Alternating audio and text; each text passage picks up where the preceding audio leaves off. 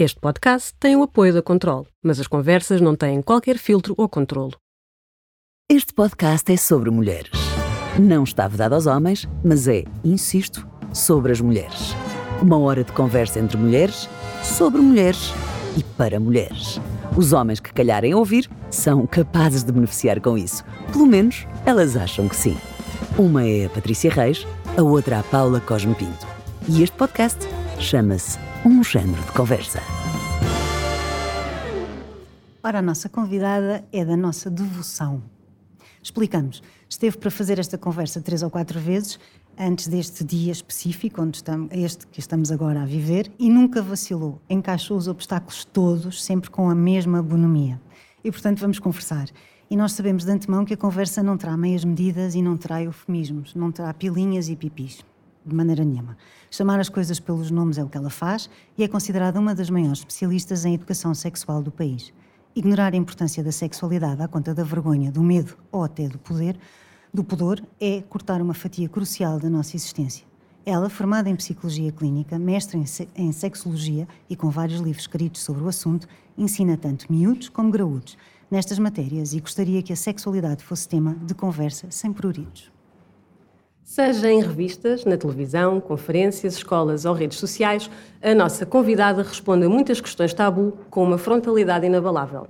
Que fantasias eróticas são válidas? O que é um orgasmo? Sexo só se faz até certa idade? Educar crianças para a sexualidade faz sentido? A ativista, ela não se limita a dar respostas, quer um pouco mais. Ela quer mudar o mundo, quer empoderar pessoas, erradicar a pobreza menstrual, combater preconceitos, desmistificar ideias.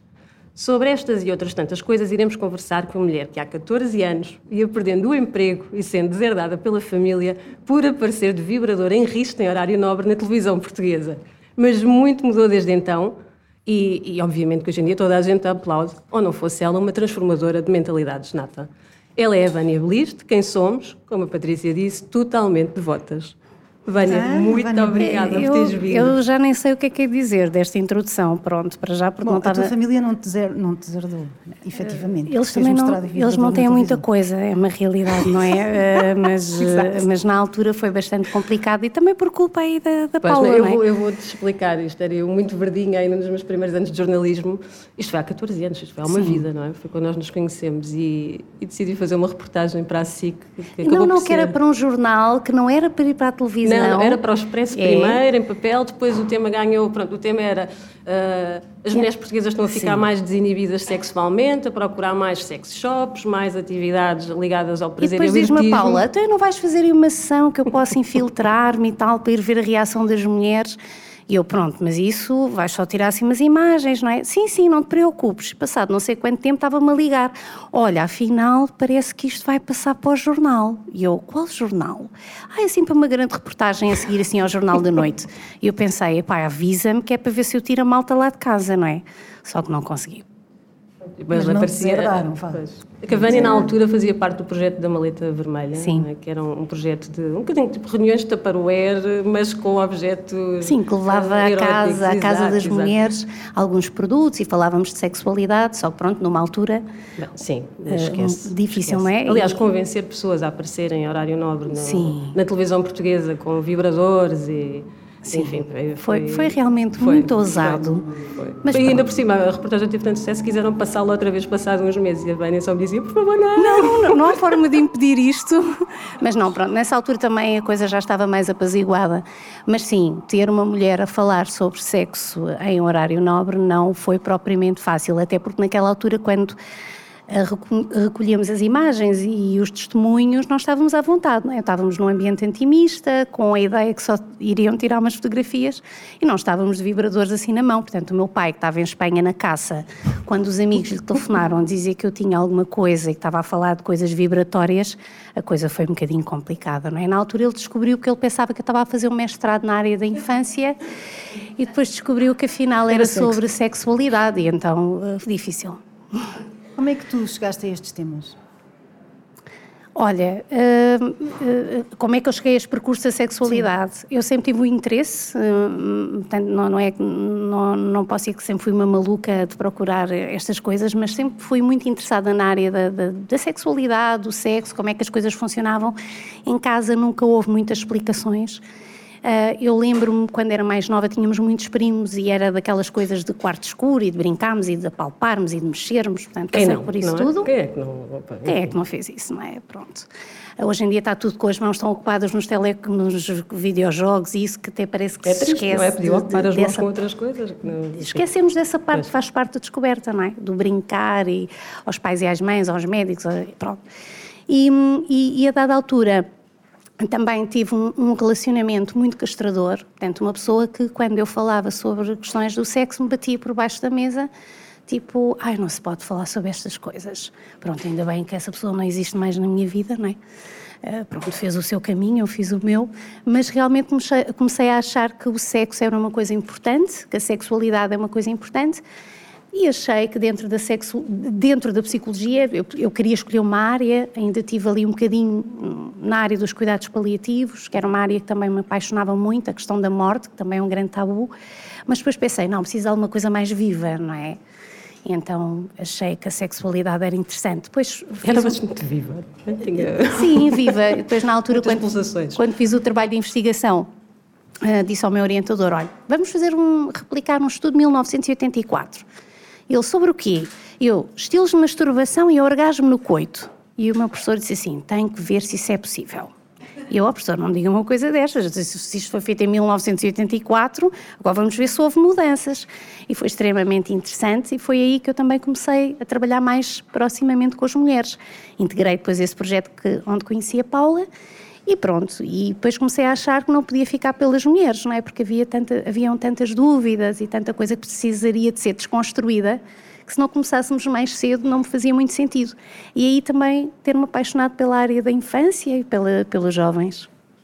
Nós, na realidade, é assim, havia um mundo de coisas que nós podíamos falar contigo. Aliás, nós temos as duas a discutir o que é que vamos falar com a Vânia, porque isso dava para uns cinco episódios, pelo menos. Um, não, mas, mas achámos... a minha proposta era parte 1 um e parte 2. Exato.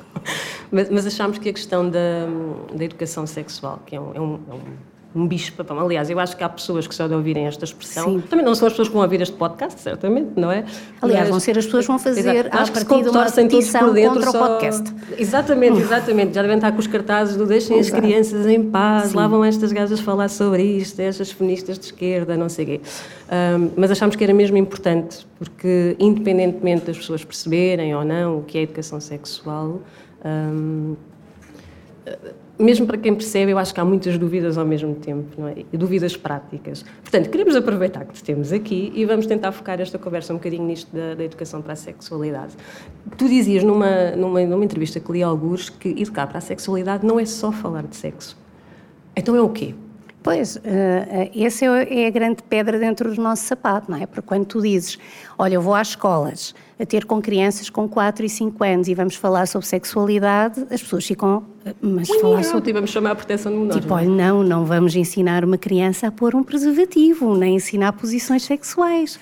Mas existe todo um conjunto de coisas que precisamos de preparar para que as pessoas no futuro possam ter uma sexualidade ou uma intimidade satisfatória, não é? Mesmo que não tenham atividade sexual. Porque a ideia de só falamos de educação sexual para as pessoas que praticam sexo também é errado. Então, e, e, as pessoas que não têm atividade sexual, a partir do momento que têm corpo, não é? Têm sexualidade. E nós temos pessoas que em Portugal têm feito, fizeram durante muitos anos um trabalho de desbravar o caminho, mas infelizmente, e muito por questões políticas, andamos sempre para trás e para a frente, não é? Porque o, o tema, os temas da educação são altamente politizados.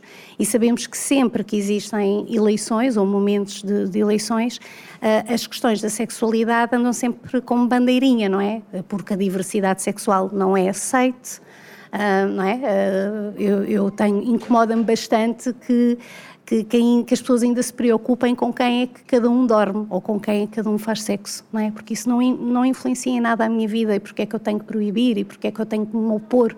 Da mesma forma que me preocupa países onde pessoas morrem por causa disso ou pessoas que têm que fugir por causa disso. Um, e nós vivemos num país livre, mas num país ainda muito pequenino. Nós Sim, temos... fez-se um percurso, não é? Quer claro, dizer, fizemos. Chegar aos 50 anos do 25 de Abril. E, tivemos, um e, tivemos, e tivemos pessoas que identificaram temas pertinentes a abordar e que construíram guiões e que participaram em grupos de trabalho mas que muita coisa foi varrida para baixo do tapete também por falta de coragem, não é? Porque repara, nós temos outros países que têm manuais, têm orientações para trabalhar as questões da educação para a sexualidade, e dou o exemplo de alguns países da América Latina, pronto, também que são, são mais uh, revolucionários, talvez. Um, e, e, nós em Portugal temos uns guiões de, para, para, a questão da cidadania, que mesmo assim levanta problemas, portanto, tal seria nós termos uns guiões que uh, ajudassem o pessoal docente e as famílias a trabalhar estes temas. Portanto, nós temos uma lei desde 99, só que a verdade é que nas escolas continuamos a falar de temas puramente do corpo, questões biológicas, questões de prevenção de coisas más, da gravidez, das infecções, e nós precisamos de falar de prazer, nós precisamos de falar de outras coisas, de relacionamentos, de consentimento, de, de, uma série de coisas que são muito atuais e que fazem parte da construção da nossa sexualidade. Como é que eu só vou falar de preservativos se eu não falar sobre limites, se eu não falar sobre emoções, não é? Ah, quando é que vamos mudar a forma das pessoas viverem sexualidade enquanto não olharmos para as questões de género? Porque continuamos a educar os meninos e as meninas de forma diferente e a condicionar a forma como depois eles vivem intimidade, porque tu incentivas os meninos a mostrar o pênis, a ter namoradas, a, a, ter a primeira vez, aquelas coisas todas, e continuas a dizer às meninas que há uma série de coisas que elas não podem fazer porque são mulheres. E nós continuamos a ter isto em 2022 e as mudanças Aliás, às vezes aquelas fazer. frases, não é? Que dizemos, ah, fecha as pernas, as meninas não podem estar de pernas abertas, ou não seja, não mexas aí. Oh, é? oh Paula, eu há uma semana, há, há, três semanas fui a uma escola e ainda tenho uma menina que me diz que não pode andar de bicicleta quando está com menstruação. Na realidade, ela não podia andar de bicicleta, não era por causa da menstruação, era porque era cigana e dentro da comunidade cigana eh, muitas vezes acha-se que andar de bicicleta tira a virgindade, não é? Mas isto é muito redutor. Quando tu dizes a uma menina não podes andar de bicicleta, não é? Uh, e as crenças e, e, os tabus continuam lá. Como é que em 2022 ainda tens jovens que te escrevem na caixinha de perguntas se eu me limpar na toalha que o meu namorado usou, eu posso engravidar? Então, o que é que andamos a fazer? Quando tu perguntas a uma mãe, uh, ok, sugeriu que a sua filha fosse tomar a pílula. E o que é que a pílula faz para que ela não engravide? Quando tu, quando tu tens um círculo de mães e mostras, por exemplo, produtos internos para a gestão da menstruação, e ela te diz: então, e se ela usar um copo menstrual, como é que ela faz xixi? Não é? Ok. Pois, nós estamos neste nível de desinformação, não é? Portanto, há uma desinformação e há uma iliteracia de corpo muito grande. Tu tens muita coisa a chegar, não é? Porque a internet tem facilitado o acesso à informação. Agora, a forma como a informação está a chegar completamente descontextualizada, não é? O consumo da pornografia, eu não gosto de diabolizar a pornografia porque acho que a pornografia também tem um, um, outro lado, não é? Nada tem só um lado negativo. Agora, quando tu, os jovens e as crianças, não são só jovens, há muitas crianças expostas à pornografia, seja através dos irmãos mais velhos, seja através de coisas que consultam e rapidamente são apanhados eh, em lugares com conteúdos impróprios, e não é só conteúdos sexuais, são conteúdos altamente agressivos. Temos as crianças expostas a muita violência, sem que os pais se apercebam e sem que tenham estratégias para lidar uh, com isso. E depois, quando tu fazes uma descoberta da sexualidade, principalmente desta forma em que tudo é, é falso, não é? Eu costumo muitas vezes dizer ao, aos jovens: vocês veem o super-homem, vocês sabem que não podem pular de um prédio para o outro, não é? Vocês veem um carro saltar de uma ponte para a outra, vocês sabem que isso é ficção. A pornografia também, a maior parte é ficção. Não é? A quantidade de líquido que sai, o tamanho do pênis, a duração do ato sexual. Depois, quando tu passas isso para o plano físico, há uma sensação de frustração. E de frustração e também de insegurança. A quantidade de rapazes que procuram na, na internet produtos para melhorar o seu desempenho é gritante e preocupante. Porque depois chegam ao médico e não vão dizer ao médico comprar o chá que, ou os comprimidos no lugar XPTO. Né? Portanto, há um medo de falhar constante e nós todos falhamos, não é? Uh, existem dificuldades, existem disfunções sexuais, temos vidas muito agitadas e é importante nós sensibilizarmos que não existem, uh, não existe sexo perfeito, cada pessoa tem a sua intimidade, por isso mesmo também não existem receitas. Agora temos que ir trabalhando a pouco e pouco estes temas. Se continuarmos no silêncio e a achar que eles têm acesso a tudo e que ninguém precisa de falar sobre isto, que é, que é muito comum, os pais dizerem, ai, comigo nunca ninguém falou sobre isto. Por isso eles vão descobrir sozinhos, só que agora eles têm outras coisas a falar com eles e a comunicar com eles, não é? Eles já não estão numa redoma, como antigamente nós estávamos mais, entre aspas, protegidos e protegidas. Hoje Aliás, dia... mesmo que não procurem informação, muitas vezes chega-lhes, não é? Navegar na internet é Sim. é assustador. E, e o sexo está em todo o sítio, até de forma às vezes escondida, não é? Tu precisas de vender um produto qualquer e tens estás a vender um shampoo para o cabelo e tens uma mulher com a barriga à mostra grávida uh, ou com as maminhas, para quê? Se, se, o produto é para o cabelo, para que é que as mamas estão à mostra, não é? E tu tens isto, tens esta comercialização do corpo feminino muito presente, não é? Uh, apesar destes movimentos todos que nós fazemos de emancipação, nós estamos presos a isto e estamos cada vez mais, pre... estamos cada vez mais presas também muito por conta da, das redes sociais, porque as mais novas já perceberam que mostrar as maminhas e mostrar um rabinho também dá mais likes, não é? E todos nós queremos o quê? Que gostem de nós e validação. Embora seja perigosíssimo isto claro. da exposição da privacidade, é um tema que nos deve preocupar a todos sejamos ou não cuidadores de, de, crianças, porque a quantidade, por exemplo, de partilhas de fotos íntimas, a, a, forma como eles põem no TikTok, ou seja, há uma exposição do corpo, da sexualidade, da intimidade, que na minha geração Uh, isto não acontecia, não acontecia não, de outras formas. Na tua geração não... iam para trás de, das portas da casa de banho e diziam a Paula é uma javarda. Não, é? Exatamente. Pronto, uma coisa assim. Agora não. Uma Exato, uma galéria, como diria o outro. Pois, não é? agora não, agora é, ai é, ai puseste uns palitos com não sei o quê, tu toma lá, olha lá, vou mandar no WhatsApp gaja, estas fotos todas. Não? E depois há imensas, quer dizer, adolescentes que se suicidam com, com este tipo de situações. Isto é... As pessoas têm de ter noção disto, não é? Há aqui é, consequências que podem tens, ser muito graves. Tu tens meninas e meninos que acabam por ter que sair da sua cidade porque viram a sua intimidade exposta, não é? Famílias que têm que mudar toda a sua vida, porque de um momento para o outro existe um vídeo ou uma imagem circular. Um, e, e a verdade é que nós não estamos preparados nem preparadas para lidar com isto, porque isto é tudo recente estes comportamentos são recentes e quem, quem nos está a ouvir, que é das sociologias, das antropologias e que estuda estas coisas de, dos comportamentos, sabe que as coisas não mudam, não mudam de um dia para o outro. E a verdade é que nós estamos-nos a relacionar de uma forma completamente diferente. Pá, os meus pais não tinham telefone, os meus pais escreviam cartas. Eu levei um aerograma a uns miúdos do, do, do oitavo ano, e eles olharam para aquilo e disseram-me assim: então, mas quanto tempo é que isto demorava a chegar lá? Então, depois quanto tempo é que tinham que que esperar pela resposta.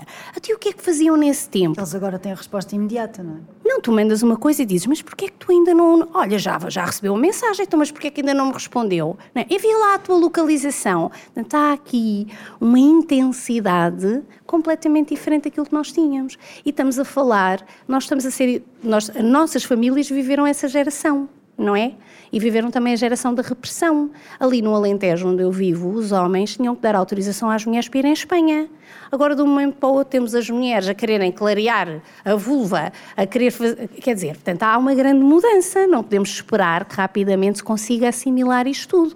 Agora, esta mudança precipita algumas orientações que têm que ser trabalhadas. Não podemos continuar uh, nas escolas a pôr preservativos em espénis de esferovite e a falar de pílulas, porque não é isto que interessa à maior parte dos jovens. Temos que os ouvir e perceber que necessidades é que têm e, efetivamente, perceber que antes do sexo há uma, uma quantidade de coisas que têm que ser abordadas. A relação precisa ser trabalhada, precisamos trabalhar a questão dos afetos, não é? O amor próprio, o não é? O respeito por, por nós mesmos. A é? autoestima, é? isso tudo, tudo isso tem que ser trabalhado. E não é na adolescência, é no pré-escolar não é? Até aos seis anos. É, porque tu chegas ao pré-escolar e tu já tens meninos a dizer não, não, a minha mãe eh, a minha mãe está mais tempo na cozinha, o meu pai está no sofá porque trabalha muito, não é? Tens meninos que entram na casinha dentro do jardim de infância e dizem a mulher vai buscar uma cerveja.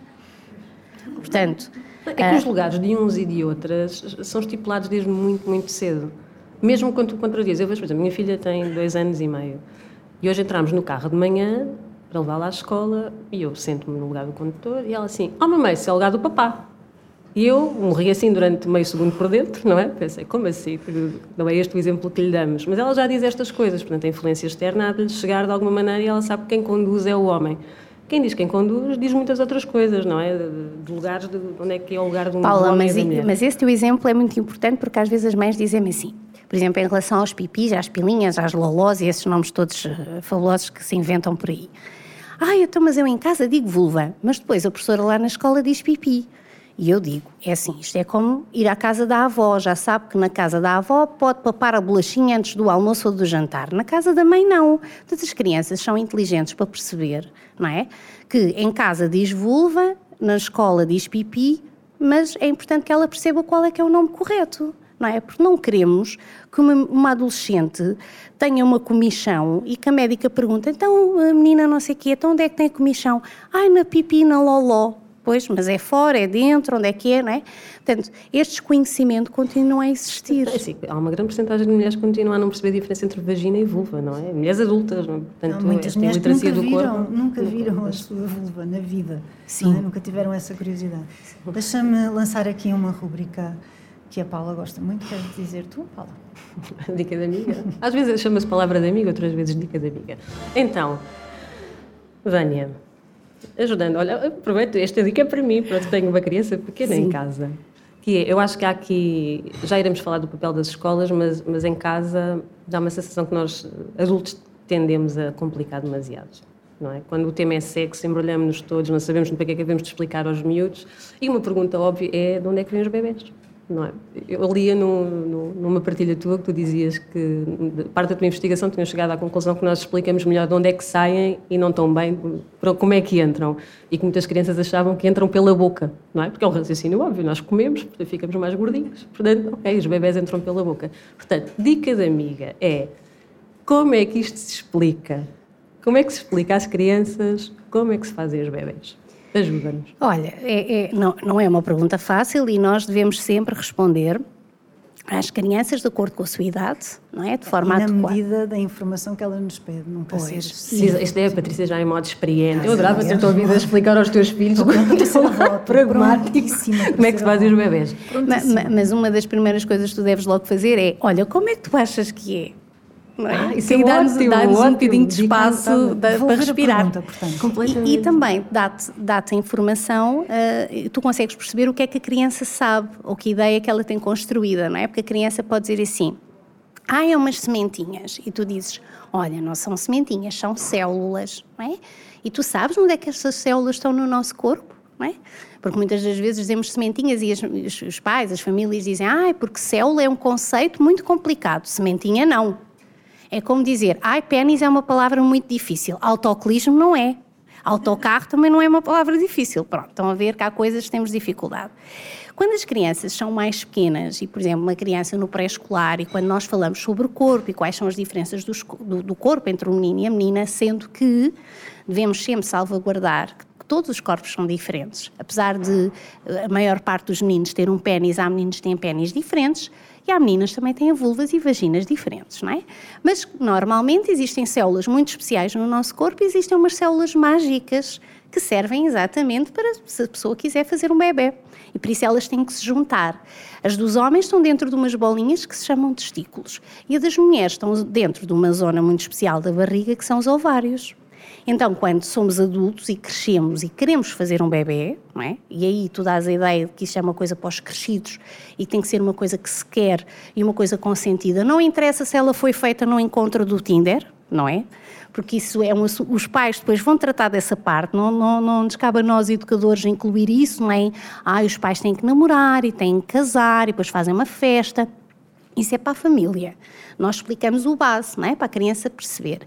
Estas células existem nestas partes do corpo e depois elas têm que se encontrar. E como é que será que elas se encontram? Como é que saem das bolinhas? São os testículos para dentro da barriga da mulher, não é? Então, a maior parte dos meninos com 4, 5 anos sabem que o seu pênis aumenta de tamanho e nós explicamos quando um dia tu fores grande, o teu corpo todo vai ter outro tamanho, o teu pênis também, também vai crescer. E quando crescer fica durinho, não é? Assim como ele agora é pequenino, mas também fica durinho, e depois entra dentro do corpo da mãe. E quando entra lá dentro, deixa então essas células especiais que fazem uma corrida. A corrida normalmente eles já sabem, depois já sabem que o pai dá qualquer coisa à mãe, aquela figura de, ai, o pai dá uma sementinha à mãe, depois eles fazem uma grande corrida e há um que ganha. Nós só temos um óvulo, normalmente, não é? Eles têm não sei quantos mil espermatozoides, mas é sempre aquela coisa de que o pai dá Exato. qualquer coisa à mãe. Pronto. E explicamos assim. Ai, então e o orgasmo e isso tudo? Não, não é preciso falar sobre isso. A criança com 4 anos não precisa de saber te isso. perguntou isso sequer, não, não, é? claro. não. Às vezes as crianças, já, já, já me aconteceu uma amiga ligar-me e dizer, com uma filha com 6 anos, ai, Vânia, a minha filha perguntou uma coisa. Ia, ia levá-la à escola e ela disse, mãe, porquê é que quando eu penso no João a minha pipi fica quentinha? E ela pensou, eu ia morrendo, mas pensei, e agora o que é que eu lhe vou responder, não é? Então, o nosso corpo, ele, é, ele, tem respostas fisiológicas. Quando nós gostamos de algumas coisas, algumas coisas acontecem no nosso corpo. Quando ficamos envergonhados, ficamos vermelhos. Uh, quando, quando, temos, medo, temos cócegas, sentimos uh, comichão. Ou, uh, às vezes, quando estamos ao pé de pessoas especiais, sentimos zonas especiais do nosso corpo aquecer. Pode ser, sim a tua vulva, a tua vagina, o teu pipi, de acordo com aquilo que a mãe diz, não é? Mas não, não temos que complicar as coisas. Depois, há uma grande diferença entre as perguntas típicas ou comuns da idade e perguntas que nós percebemos claramente que aquilo vem de outro sítio qualquer, não é? Por exemplo, um jovem que me perguntou, com 12 anos, professora, como é que os homens fazem para ter mais líquido? Eu pensei assim, mais líquido? Mais líquido por aqui? Não é? Que é uma coisa que nós normalmente nem apreciamos muito para quê daquela quantidade, pronto. Mas a pornografia suja os lençóis, suja-nos a nós. Exato. Há mulheres que gostam e sentem muita excitação, pronto. Mas vem quê? Da pornografia, não é? Que é ali espalhar pela cara, pelas mamas, por aquilo tudo, não é? É hidratar, não é? Exato. Tipo, é mostrar que eu consigo libertar isto tudo. Os homens têm a ideia que quando ejaculam muito têm muitos espermatozoides. E a verdade é que às vezes ejaculou muito e não está lá nenhum bom. Pronto. Ah, mas, fica a nota. Mas alguns homens que te vão ouvir, mas sim. Não, os homens deviam nos ouvir porque os homens estão em maus lençóis neste momento. Ah, o que é que queres dizer com isso? Há homens que estão. Literalmente. Estão, porque uh, eu tenho muitos homens com ansiedade de desempenho, muitos homens muito preocupados, porque se antigamente as mulheres nunca tinham visto um, um outro pênis, não é? Descobriam o pênis do seu marido no dia do casamento, a minha avó deve ter. A minha avó não foi um bom exemplo. Mas eh, a, ah, a minha mãe, a minha mãe, porque a minha avó eh, casou-se já, já, estava, já estava grávida. Portanto, descobriu o meu avô antes do casamento. nessa altura. Mas, mas, mas, pronto, a maior parte das mulheres tinha um parceiro sexual. Hoje em dia não. Hoje em dia nós temos mulheres que os homens ainda não estão despidos e elas já estão a dizer ai, olha, dói-me a cabeça, é melhor marcarmos isto para outro dia, não é? Porque elas já meteram a mão, já perceberam que aquilo não é muito promissor, ala que se faz tarde, não é?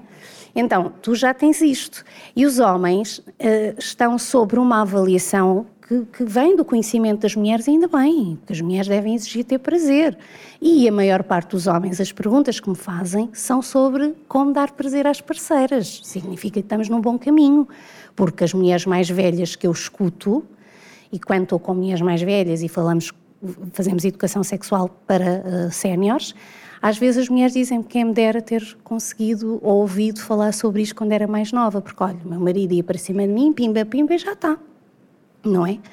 E às vezes os homens diziam: Olha, minha senhora agora, pronto, agora já não chatei a minha senhora, porque ela agora já está na menopausa, não é? Portanto, havia um desconhecimento total uh, do corpo, da intimidade. E havia a questão da obrigação, não é? Durante muitos anos o dever da mulher era satisfazer o homem. O homem era o provedor da família, portanto ela estava dependente dele. Não tinha direito não, a dizer não, não, não, é? Portanto, coisa, era e, sabes uma coisa, Paula, eh, que, que me deixa sempre muito triste quando converso com pessoas mais velhas, que é quase sempre ter uma mulher que vem ter comigo e que me disse, uh, quando eu falo que o sexo na relação, na intimidade, não é uma obrigação, não é? Não é porque eu estou casada, não é porque eu sou namorada que eu tenho que ter sexo, mas a verdade é que há muitas mulheres que durante anos uh, se submeteram ao marido e se deitaram com o seu marido, servindo o seu marido como uma obrigação. Não é? e, e quantas há que me dizem: Olha, eu até deitava sangue. É? Um, antes de ir de férias, estive num sítio onde houve uma senhora que me disse: ele arrancava-me a roupa e magoava e deixava-me ferido. E isso só passou quando eu falei. dos casamentos, Exatamente. Né? que não se fala. Isso só passou quando eu falei com o meu filho e o meu filho falou com, com ele, não é? Porque ele achava que aquilo estava bem, porque ele era marido e tinha direito. É? E a própria legislação, durante algum tempo, também, também protegeu os homens, quase como se o sexo fosse um direito, não é? Adquirido com o casamento. E estas coisas temos que mudar, não é? Eu hoje não me apetece, não me apetece. Há homens que também não lhes apetece. Nós temos mais dificuldade em perceber quando eles dizem que não. Não é? Achas? Acho. Eu acho que quando nós nos viramos para lá e eles dizem assim, ai amor, hoje não me dói a cabeça nós pensamos assim, é pá, deixa-me lá ver a conta bancária, deixa lá ver a carteira, o que é que se passa, não é? Eu acho é que nos colocamos muito em causa, não é? é Começamos logo a pensar, bem, ele já não, não sente a dor de cabeça passa com, com, com, com, Eu acho que é a melhor resposta de tudo, estás com A, a não ser que ele tenha uma cefaleia pós-coito, que também é chata, eh, que é aqueles homens que têm dor de cabeça depois do orgasmo, eh, devido à tensão, mas a verdade é que os homens também estão cansados, não é? Eles biologicamente excitam-se mais facilmente, às vezes as mulheres dizem, mas ele foi ao funeral da tia e está de pau feito, como é que é possível? Porque aquilo funciona, eles já acordam assim, eles na barriga da mãe já estão assim, não é? É biológico, eles têm seis a sete ereções por dia e não é porque estão a pensar nas vizinhas. Eu às vezes digo às mães: quando vocês estão a mudar a fralda do vosso filho, ele não está a pensar na, na educadora nem na vizinha da frente. não quer é uma dizer, eu acho que é importante também referirmos isto, que é o que não quer dizer que não tenham controle sobre isso, não é? Porque Sim. é muito importante falar de consentimento e há aqui, sabemos que os maiores agressores das mulheres são, as estatísticas mostram, sobre nós Sim, dizemos, claro, são homens. Claro. Uh, portanto, eu, eu, tenho muito Não é porque eu tenho não, não temos de meter todos os homens no posso, mesmo saco. Claro. É importante dizer, realmente Sim. é uma coisa que se controla, não, é? não há aqui ímpetos sexuais, coitado, é a natureza deles, não, pois, eles não se conseguem isso nem controlar. Pensar, não é? Não? Isso nem pensar, não é? É como aquela aquela máxima de ah, ela puxa jeito, também pois. com aquela roupinha, Exato. o que é que ela estava à espera? Isto é extremamente perigoso, pois. não é? Porque nós, se somos, somos racionais por algum motivo, é para controlarmos as, as, nossas emoções, os nossos atos, não é? E até isso tem que ser trabalhado na educação para a sexualidade. O que é que eu faço com a raiva, o que é que eu faço com a excitação, o que é que eu faço com as minhas emoções. Uhum. Tudo isso também tem que ser trabalhado. Vou pegar aí na, no verbo controlar, não é? Porque tu tens as Control Talks e és embaixadora da Control. A Control faz o enorme favor, favor de apoiar este episódio. Uh, Exato, já deixa só referir que este, este, episódio está a ser gravado ao vivo. Nós não dissemos isto em mental, já ladrou um cão, já se riram pessoas e não dissemos isto a ninguém. Que nós gostamos tanto, mas uh, queres-nos falar um pouco desse projeto? Porque eu sei que tem uma adesão enorme, não é? Um, que dúvidas é que te chegam, não é? Que... Sim, dúvidas, perguntas. É, é, é, este projeto, para já, é, a minha relação com o controle é, é, uma relação, em primeiro lugar, de grande amizade e de grande confiança. Foi além de, da marca, são pessoas que sempre apoiaram e o meu trabalho. Tens uma malinha controle com uma série Tenho. de coisas, não é? Eu já estive várias vezes com a Vânia e ela chega com a sua malinha e começa a sacar lubrificantes, vibradores e diz, Paula, a minha malinha é a malinha mais... E leva para casa com uma coisa Mais não. desejada do país. Eu onde vou com a minha malinha, aquilo é sempre uma, uma, uma sensação. Festa. Fiquei muito é. desiludida de não, não ter hoje brindes aqui para... Depois porque eu pensei assim, pronto, hoje não temos imagem, não vale a pena levar e depois estamos a, a suscitar interesse nas pessoas, depois vamos causar frustração, pronto. Mas, mas realmente tenho a sorte de, de ter esta parceria e, este, e esta confiança, não é? E então, em conjunto, desenvolvemos um serviço uh, que, uh, teve o seu início, ou seja, nós replicámos isto de uma experiência espanhola, e, e, eu desafiei e disse: e se fizéssemos uma linha para que as pessoas pudessem conversar e tirar dúvidas? E realmente estamos em funcionamento. Ah, as pessoas escrevem-nos, procuram-nos, ah, às vezes não dentro do nosso horário, não é? Como só às vezes à uma da manhã está a dormir e alguém diz assim: Vânia, rompeu-se um preservativo, e agora? E, a pessoa, pronto, depois eu respondo no outro dia, né? Se rompeu, agora também já não há nada a fazer, e há ali pelo menos umas horas, já se pode arranjar uma solução. Pronto. Mas as pessoas escrevem-nos e nós damos, uh, damos um, um, um, aconselhamento, um apoio, e o que não é? que as pessoas perguntam mais? Olha, a maior parte dos, do, se calhar poderia dizer que 70% são homens uh, que procuram.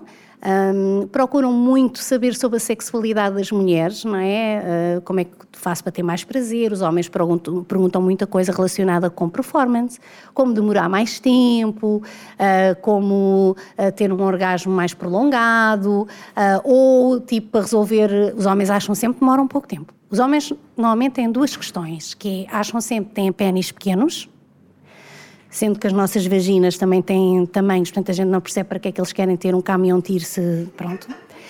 até porque os pênis grandes também muitas vezes provocam desconforto, não é? É, E depois nós- rapam os pelos até à exaustão, que é para aquilo ganhar ali mais um centímetrozinho. E quando rapam e é pequena é uma decepção maior, não é? Porque a pessoa pensa assim, ao menos com o pelo a coisa estava escondida, agora sem pelo. pronto. É como quando usa os nossos preservativos XL. Eu tenho, tenho uma amiga que uma vez entrou num quarto, e íamos, fomos visitar uns amigos e ela entrou no quarto e diz assim: Olha lá, preservativo XL. Aquilo não é um M, quanto mais um XL, não é? Mas às vezes aquela questão, não estão habituados à utilização, não é? os homens têm muita dificuldade na utilização do preservativo, esquecem-se que ele pode ser um excelente aliado, porque tu quando colocas um preservativo demoras mais tempo, não é porque te tira o prazer, mas ajuda-te a controlar a sensibilidade, além de que é uma proteção, não é? Porque a maior parte das mulheres que tomam a pílula esquece, portanto o preservativo é realmente muito seguro. Depois tens preservativos que aquecem com texturas, uns que fazem umas coisas, outros fazem outras, portanto há aqui muitas mais-valias. E temos os retardantes para quem quer demorar realmente muito tempo que ajuda bastante. Portanto, quando tu não conheces, acabas por não poder usufruir, é como acharmos que um vibrador só serve para as mulheres que não têm um parceiro. Quando eu tenho imensos casais hetero, que eles até gostam mais do estimulador do que elas, não é? Mas sabes que é eh, um grande mito a estimulação anal nos homens. Os homens ficam, ai, tive prazer no ânus, e agora? Às vezes as mulheres dizem-me, ai, estava lá na relação, lambi, meti o dedo e de repente, ai, ele teve um orgasmo explosivo. E o que é que eu devo fazer depois disto? Não comentar muito, não é? Uh, não comentar muito, não é? Mas dar a oportunidade da pessoa de perceber: olha, sabes, isto é uma zona muito especial, é uma zona com muito prazer, pode até prolongar mais o teu orgasmo. Vamos nos explorar, vamos conhecer sem vergonha. Portanto, hoje em dia tudo é. hum, utilizável em casal e, e- as- e não podemos olhar para os brinquedos ou para eh, os produtos sexuais como sendo coisas que só servem para substituir alguma coisa, que é muito errado. Aliás, essas perguntas dão-me um bocado a sensação que tem, tem muito a ver com este foco muito na, na penetração, não é? Parece que o ato sexual se resume à penetração. É uma coisa também muito a pensar nos homens e a maioria das vezes não está a pensar em nós, não é? Que a maioria das mulheres não, não tem um orgasmo com penetração, não é? Exatamente, mas antes ainda de responder a isso, respondendo ainda, conti- con- continuando aqui com a, com a questão da, da Patrícia, que me pergunta o que é que as pessoas mais perguntam, no caso das mulheres, falam muito de dor na relação sexual, que é uma coisa que não deveria existir. Quando tu tens dor na relação sexual é porque alguma coisa não está bem, ou tu não estás confortável, ou estás ansiosa, Ou estás na menopausa e tens atrofia. ou tens vaginal, falta de lubrificação, ou, ou realmente ele tem um tiro e tu tens uma garagem para um mini. Portanto, eu estou a usar o termo garagem, que foi um tema muito polémico. Já tive uma médica que abandonou uma conferência que eu fiz e no fim veio-me dizer que nunca imaginou que uma mulher da área da sexualidade se chamasse a vagina garagem. Eu consegui ser surpreendida no dia 8 de março no Porto, num encontro de médicos ginecologistas, em que há um médico que chamou a vagina, ah, como é que foi? Caverna. E eu pensei assim, ó doutor, eu não acredito que hoje, dia 8 de Caverna? março, está a chamar a vagina caverna. E ele disse, é uma metáfora para as senhoras perceberem, é que é escura e úmida. E eu pensei assim, Bom, nós também temos um, um grande, um grande best-seller literário em Portugal, onde o pênis é a espingarda de carne. A espingarda, A espingarda isto é tão gráfico. não sei. é? muito e grave. a questão da geni- genitalidade é um problema, principalmente quando existem algumas dificuldades ou, por exemplo, nas pessoas com diversidade funcional. Se eu tiver um foco na genitalidade, como é que eu vou explicar a uma pessoa que deixa de sentir tudo da cintura para baixo que ela já não vai ter, vai, pode ter penetração, pode já não sentir, não é? Se as pessoas focarem só no nos órgãos genitais, deixam para trás um conjunto de outros sítios do corpo que podem ser altamente gratificantes. E eu pergunto quant- quantos de nós que estão aqui a ouvir-nos já não tiveram um orgasmo durante a noite, não é? E sem se tocar. E é chato quando uma pessoa acorda e não consegue terminar aquilo. Pensa assim, vou dormir mais um bocadinho para ver se o sonho continua e não continua, não é? Mas nós mulheres também temos com muita frequência isso, não é? Sinto que falta às mulheres um bocadinho de literacia erótica e eu acho que foi isso que foi o grande eh, eh, como é que é dizer, o grande sucesso das 50 sombras de Grey foi pôr as mulheres a pensar em sexo. Pensar no eu nunca, eu nunca tinha visto tantas mulheres a irem buscar, a irem esperar os filhos nas, nos- nas coisas desportivas, sabes? Quando levam os filhos ao futebol e nas bancadas ali a, a- a- a ler as 50 sombras de Grey. Quando eu lancei o livro Ponto Que sobre sexualidade feminina, Eu tive um supermercado, uma rede de supermercados portuguesa, que já me pediram desculpa, que não quis vender o livro. Eu perguntei, mas porquê? Ah, porque aqui no meio está umas páginas com umas posições sexuais e o nosso target são as famílias. E eu Ah, perguntei, e eu perguntei, vende jornais? E o senhor, sim. Vende o Correio da Manhã? Sim. Tira as páginas do meio? Ah, é porque as crianças também podem ficar chocadas de ver aqueles rabos e aquelas mamas, não é? E as famílias são feitas de alguma maneira, não é? Pois, Pois, Lá está, é as sementinhas. É as sementinhas. Mas é aquela ideia de que só quem faz sexo são os jovens, não é? Porque nós pensamos, convido as pessoas que nos estão a ouvir, conseguem imaginar os vossos pais a fazer sexo, conseguem imaginar os vossos avós a fazer sexo, mas eles fazem alguns até melhor do que nós.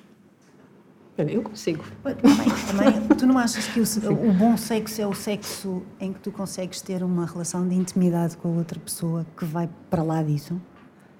Eu acho que é muito difícil tu avaliares o que é que é o, o- o bom sexo ou o que é que é a satisfação sexual, porque é, depende muito de cada pessoa e depende também de- da tua da fase de vida em que tu estás, não é?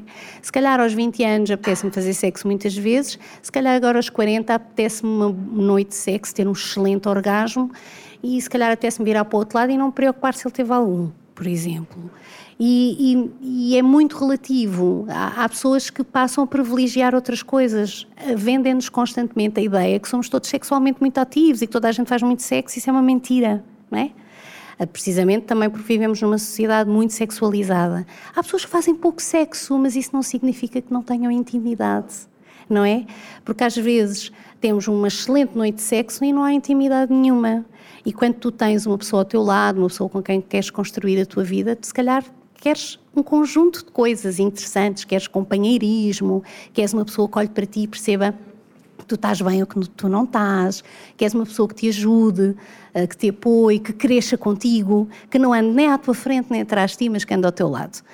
E às vezes no sexo passamos por momentos menos bons. Olha, eu o inverno para mim é muito mau, porque aquilo eu vivo num sítio muito frio, já me aconselharam a pôr um ar-condicionado, portanto se houver aí alguém que esteja disponível...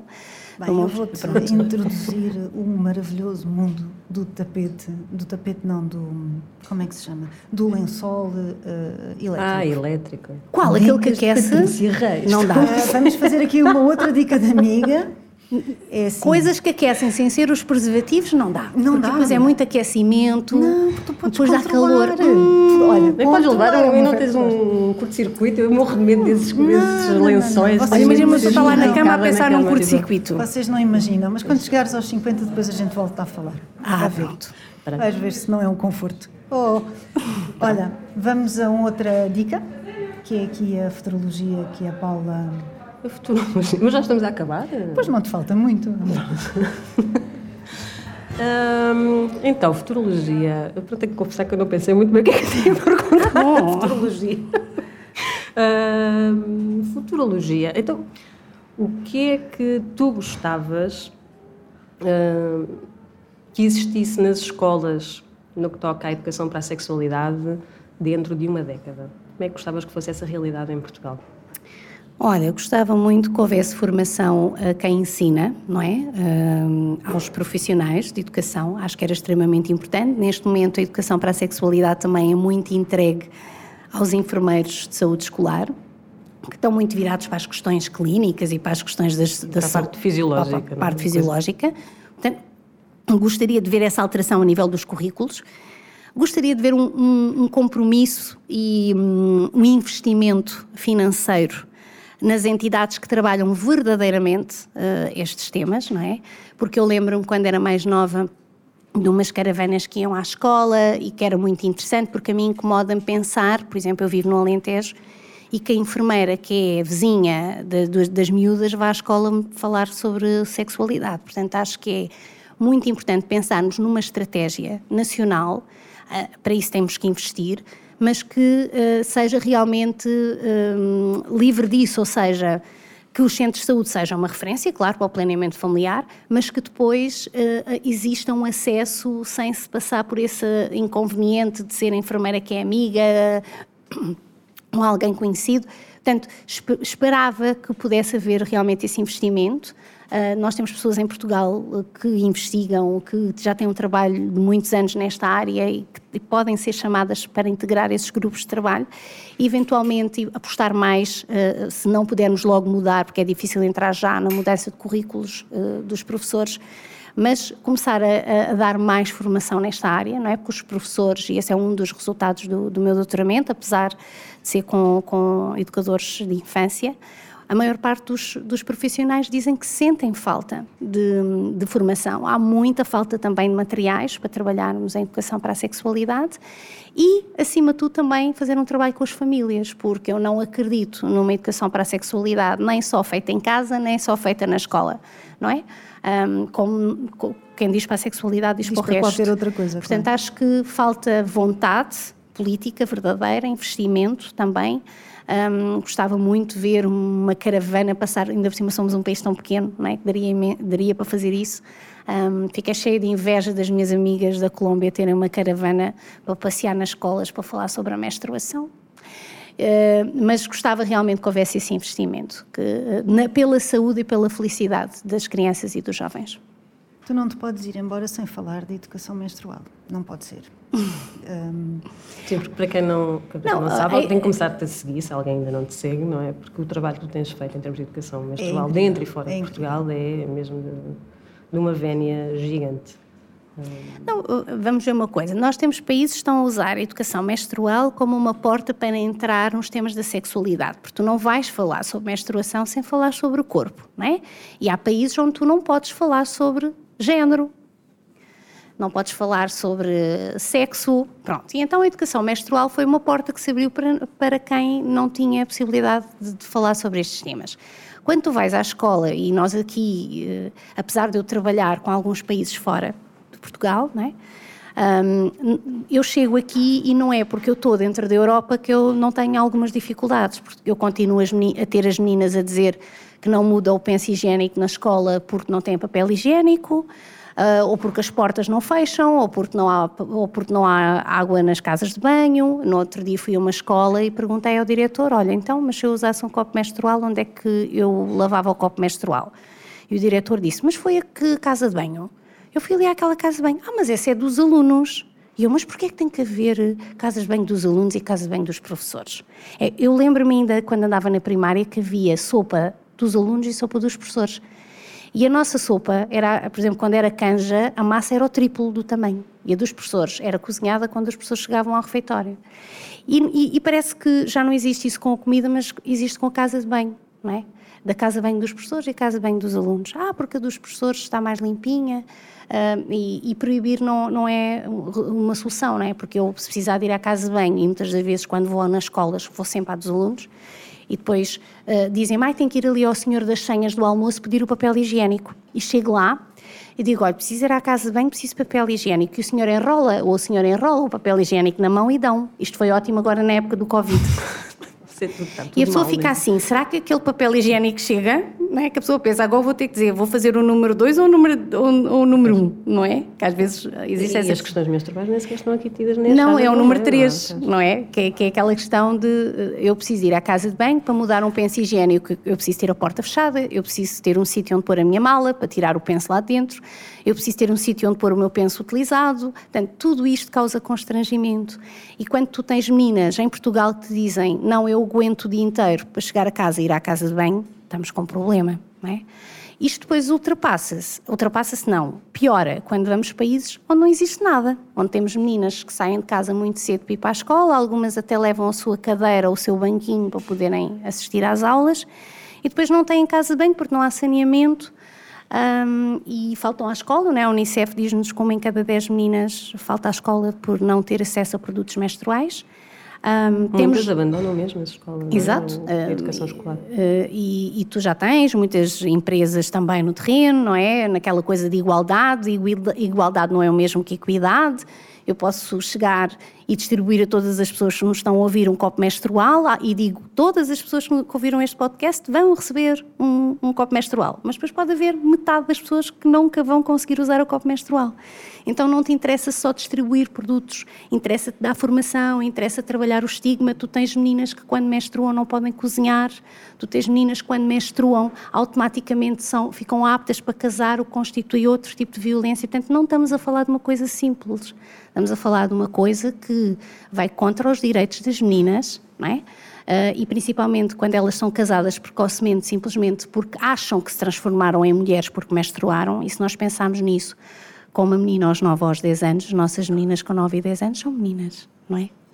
E, e, portanto, isto traz muitos constrangimentos, já para não falar das mulheres adultas que, quando menstruam, não podem vender as suas coisas na rua uh, ou nos mercados e que muitas das vezes, uh, em muitas comunidades, temos mulheres que são elas que são as provedoras, não é? Que trazem o, o, o dinheiro para casa daquilo que vendem no próprio dia. Portanto, o que nós tentamos fazer é levar a formação nunca naquela perspectiva de eu vou sair da Europa de um país privilegiado, branca, não sei o quê, explicar qualquer coisa como é que se faz aos meninos pobres lá no país tal. Não.